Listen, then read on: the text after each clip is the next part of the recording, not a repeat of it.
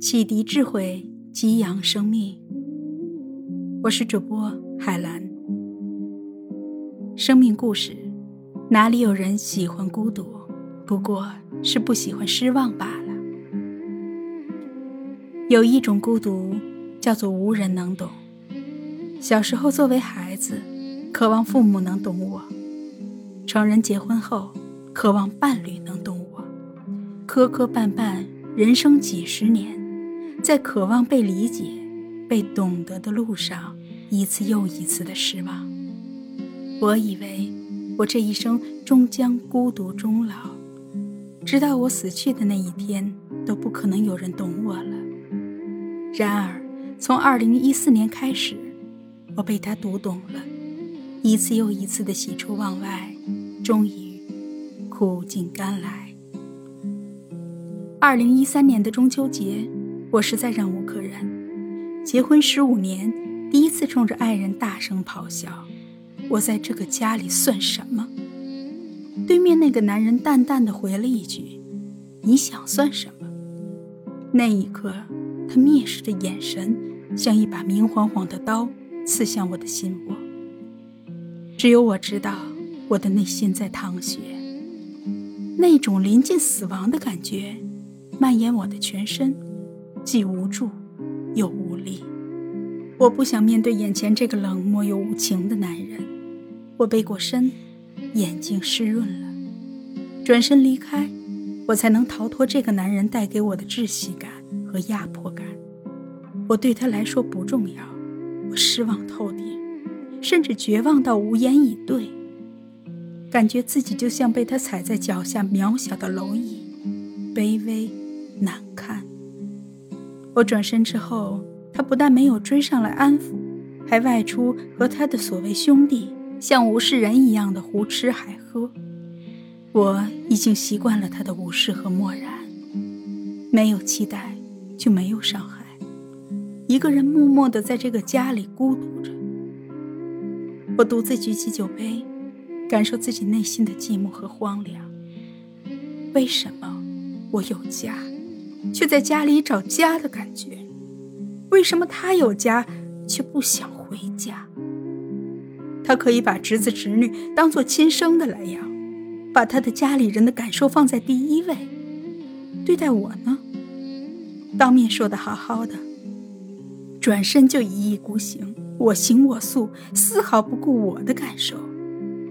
在这个家里，除了孩子和他的家人，我是不重要的。他的原话：“我的家人就这么几个，没了就没了，老婆随便找。”微醺中，我看着镜子里的自己，那个经过岁月冲刷、完全不符合年龄的脸，皱巴巴的，像个小老太。我大吃一惊，想起这十五年的婚姻，我把自己的青春耗尽，剥夺了光华，之后泪眼婆娑。我们的婚姻不是正面起冲突论对错，就是在冷战中相互惩罚伤害。他可以把我晾在一边，冷暴力一个多月不理不睬。这种透不过气来的冷暴力，我受够了。一瓶酒喝完，我的脑袋昏昏沉沉。这种感觉真好啊，就这样睡去吧。恍惚之间。我被扶了起来，有个声音：“老婆，无论怎样，你也不能这样糟蹋自己呀。”朦朦胧胧，好像就在身边，又像是从很远的地方传来。后来我才知道，那天晚上我醉倒在卫生间，是他深夜回家后把我扶起来的。尽管如此，我的话越来越少，无奈越来越。二零一四年，我和爱人认识了广西完形教育负责人文林老师和明谦老师。第一次见到这对夫妻，有一种说不出的感觉。这种感觉是我渴望很久又无法企及的，像是吸引力，看见了，感受着，也想去经历。也因此，我们婚姻像是经历了永长的寒冬之后，迎来了暖窗的春天。爱人先选择了学习、成长、改变自己，他也感到我们的婚姻掉进了冰窟窿里，湿冷又毫无办法。有人说过，想要改变，我们不能等待别人，也不能等待时间，我们就是我们要等待的人，我们就是我们要寻找的变化。现在回想起来，幸亏他是家里第一个要学习、成长、改变的人。江山易改，本性难移。当时我一点也不相信他还能改变。那时的我，觉得我不需要改变。但是爱人学习之后，我们的家开始像一个家，有了家的感觉和温暖。以前爱人比较大男人，什么事不和我商量，就自作主张的去做了。我往往是最后一个知道的。单位有任务需要出差，很多时候我晚上看不见人，打电话才晓得。和他出去吃饭，他坐下来点的都是他爱吃的，我在旁边他全然不顾。我对家里的付出，不仅得不到他半句好话，还会对我冷嘲热讽。自从他学习成长后，大事小事，无论是否与我有关，他都与我有商有量。或者提前告知，他给了我从未感受过的被尊重的感觉，一点点疗慰了我受伤的心。和他出去吃饭，他会让我先点菜，或者先点我爱吃的，我有了被宠爱的感觉。和爱人应酬，别人夸他的时候，他会转向我，和我四目相对后，深长地对大家说：“这一切全因为有我的夫人。”他一直在我身后默默支持着我。原来在他心目中，我这么重要，被肯定、被看见、被认可的感觉，就像树枝头的小嫩芽在春风中摇曳。在家庭关系中，排在第一位的是夫妻关系。你的爱人如果不接纳你，你就会感觉到孤独。以前我几乎每一天都被孤独感包裹，现在。翻身做地主的感觉真爽啊！我的笑容越来越多，烦恼越来越少。有一次，因为爱人在外地应酬，不能及时回家，他打电话跟我说，不需要等他回来了，让我照顾好自己。彼时，我感觉我需要为他做点什么，一股从未有过的冲动。我把家里和单位的事情处理好以后。自己一个人驱车赶到了他应酬的地方。当爱人看到我的一瞬间，我感受到他全然的喜悦和开心。我这个大礼物你还满意吗？我故作娇羞地问他，他二话不说，抱起我转圈圈。从那以后，只要他外出，我有时间都会去陪着他。随着爱人对待我的方式和态度的变化，二零一五年。我跟随着爱人走在学习成长的路上，原来他也和我一样，受伤过，难受过，痛苦。如果他不是通过学习成长，提升了他的感受力，他无法感受我的痛苦；如果他不是透过学习成长，发展了他的智慧，他看不到我在家庭中的作用；如果他不是透过学习成长，疗愈他的过往创伤。他无法满足我的需求。完形教育创办人陈燕老师说过，在亲密关系中，从来没有单独的受伤。当你觉得受伤时，受伤了。在我学习成长以后，爱人才敢跟我说真话。以前他不止一百次的想要和我离婚，还好没有因为冲动而离婚。现在守得云开见月明。当婚姻出问题时，会经历三个阶段：第一个受伤期，第二个挣扎期，第三个康复期。在受伤期和挣扎期，不要去考虑离婚的事情。这个时候，最好的选择是学习成长。透过学习成长，学会如何处理家庭的关系，停止无效的模式，发展有效的模式。以前。他不会主动亲近我，学习以后，他不但变得主动了，看我的眼神都在发光。从他的眼神里，我感受到自己被他爱着。那些我不曾敢在他面前展示的脆弱，像山体塌方一般的破防。那些我不曾敢在他面前流的眼泪，像止不住的毛毛细雨，湿透他的衣襟。以前他不是不爱我，只是他不懂得用我喜欢的方式爱我。以前他不是不疼我，只是他没有能力用我喜欢的方式疼我。以前我和他是用失去察觉的模式互动。都想从对方那里满足自己的需求，感受不到对方的感受。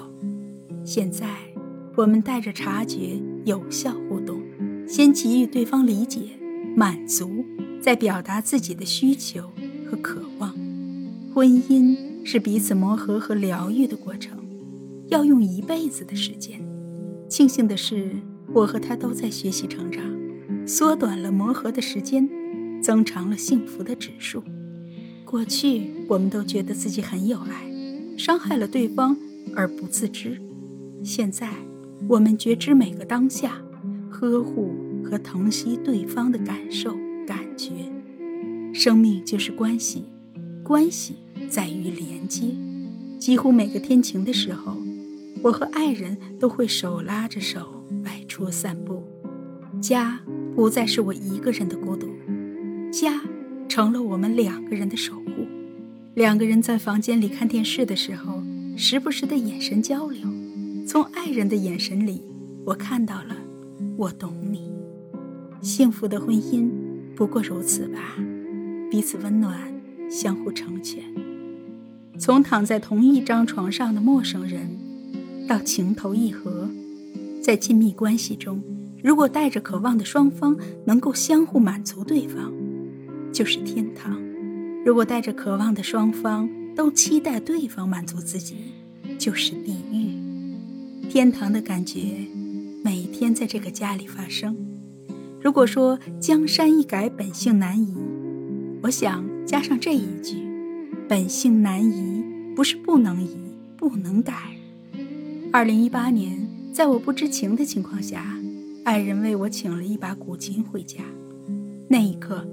感觉自己是被爱人捧在手心里的宝。我不曾跟他提过，我想拥有一个修身的工具——古琴。以前粗心总是忽略我的他，现在能感受到我的需求并满足我，内心有一汪清泉汩汩而出。我抱着爱人，他身上的温暖贴着我的心。原来我和他在古琴课共修的时候。他已经洞察到我对古琴的渴望，只是我内心深处那份不配得感，始终下不定决心。如今我们一人一琴，一弹诵，一回应。他宠着我，我想回馈给他，无法用言语表达。二零一九年七月，我辞掉了从事二十四年的护理工作，成立了完形教育工作室，因为。这是爱人的愿望，他的初心是把爱带给这个世界，爱更多的人，让更多的人懂得如何去爱。多少家庭正在经历着我们以前的日子，在家找家。我们今天的幸福，从认识完形那天就已经注定了。受益于完形教育而传播完形教育，在推广传播的路上不容易，但是有他陪伴着。我勇敢着，为了他，我什么都愿意。目前爱人的工作不能说放就放，而推广完形需要全职，我来做那个全职的人。每次我要出发到南宁做志愿者，爱人会用心提前为我准备吃的、喝的和用的，还很贴心的让我把我们当地的特产带给大家尝尝。每次离家，我也会把他送给我的古琴带在身边。见琴如见他，抚琴如抚摸着他。我要从南宁回家前，爱人会提前到达，给我惊喜，接我回家，幸福着我们幸福的同时，我们也体会到他人的痛苦。大概这就是慈悲心吧。看着每一个走进工作室的父母和家庭，感受着他们此时的迷茫和无助，从他们一脸沮丧走进来。到放松舒展，带着希望离开，我就觉得自己做的一切都值得。我只想把我感受到的爱回馈给爱人，给这个世界。我和他一样，我愿意为他做他喜欢做的事情，心甘情愿。从相亲相爱到相爱相杀，这些不是问题；冲突多过亲密也不是问题；疲倦冷淡多过兴趣好奇还不是问题。有问题的是你和他，或者其中有一方。能承接得住相杀和冷漠冲突的感觉吗？那份在心底盘旋厮杀的难受感觉，让你撕心裂肺的痛苦感觉，是一个化了妆的乞丐。我佩服我的爱人，我欣赏我的爱人，他比我更有勇气。在我们婚姻走到尽头的时候，他主动选择了学习改变。在我没去学习成长之前，他为我吃了不少的苦头。以前是我自以为是，我觉得我爱的比他爱我多，事实并不如我所想。心理学界有一句话：你不是认识了一个人，而是创造了一个人。他和我的互动方式变了，他会看我了，他看我的眼神有爱了。经由他的变化和带领，我从一个自卑、驼着背的小老太，到自信、挺直腰杆的少妇。